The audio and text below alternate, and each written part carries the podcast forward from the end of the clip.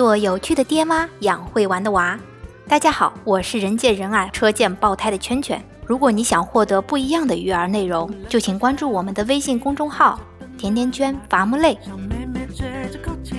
名人有故事，圈圈讲故事，欢迎收听听了想笑、笑了想哭的东北话名人励志故事。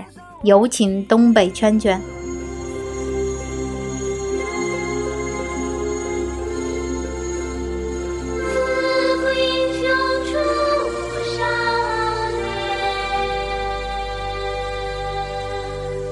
大家好呀，东北圈圈又来给大家讲故事啦。东北圈圈讲故事吧，就爱讲屌丝逆袭的故事。为啥呢？因为我们大多数人呢，都不是啥权贵阶级，我们都是广大屌丝。但是这世界上了不起的人呢，贼拉多的，都是出自我们屌丝阶级。这个。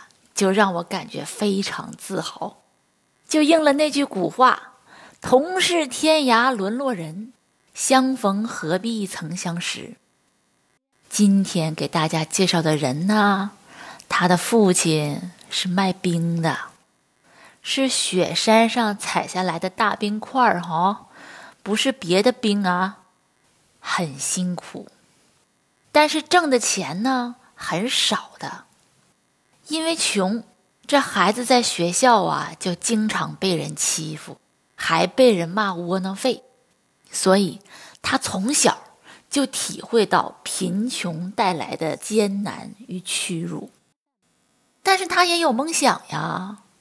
上中学以后，他就参加那个校内戏剧演出，然后他就对舞台产生了非常浓厚的兴趣。他梦想着。自己将来能成为一名出色的舞蹈演员。为此，十六岁那年，他就毅然做出了一个大胆的决定：退学。看见没？又一个退学的。我们说到今天，圈圈说了几个念书念一半就退了的？掰着手指头数数：乔布斯啊，扎克伯格呀，比尔盖茨呀。你算一算，这都好几个了。退了学，这孩子他就自个儿跑到巴黎去了，希望能在那个地方折腾出一番名堂来。可是呀，这巴黎多傲娇啊，根本就没人搭理这穷小子。你别说学舞蹈，那学费贼拉贵了，你最基本的吃喝拉撒那都是问题。他也没啥特长，就从小。跟着父母学了那么一丁点裁缝技术，就凭着这点手艺啊，他就在一家裁缝店找到了一份每天得干十个多小时的工作呀。所以说，你不管咋的，这是技多不压身。不管你是啥，但凡你有一技之长，你这辈子他就饿不死。就这样做了几个月，他心情特别不爽。这针针线线的，离他那舞台的梦想也忒遥远了。啥时候才能再上舞台呀？这给他憋屈的，寻思寻思，那这活着还不如死了呢。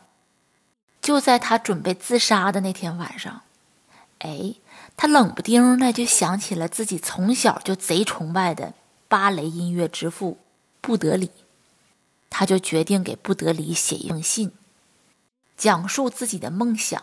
无法照进现实的困惑，在信的最后呀，他写道：“如果布德里不肯收他这个学生，他便只好为艺术献身，投河自尽了。”哎呀妈！你说这孩子，你这不是妥妥的威胁吗？你这能行吗？很快的，他就收到这布德里的回信了。这个布德里呀。压根儿就没提收他做学生这事儿，而是讲了自己个儿的人生经历。不得里说，他小时候吧就很想当科学家、飞行员，或者当个牧师啥的。也是因为家里穷啊，没钱上学，就只能跟一个街头艺人过起了卖唱的生活。最后他说：“人生在世。”现实与梦想总是有一定的距离的。在梦想与现实生活中，人你首先得选择生存。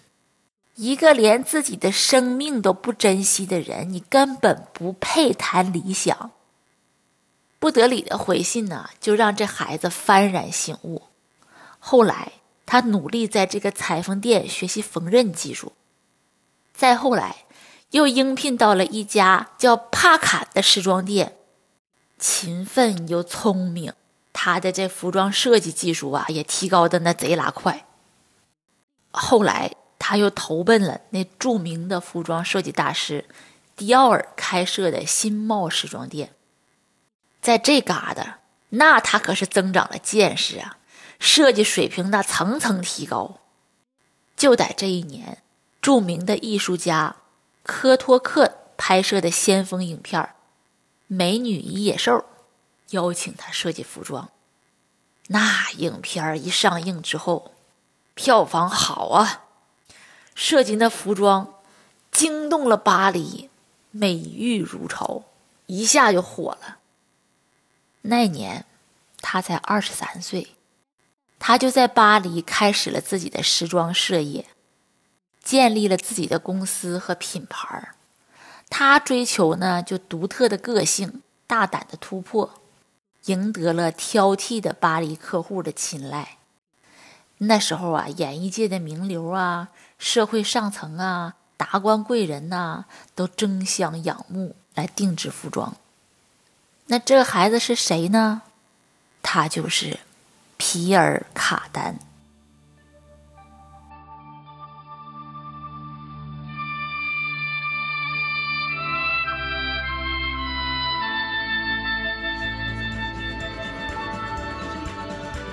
关注微信公众号“甜甜圈伐木累”，做有趣的爹妈，养会玩的娃。甜甜圈。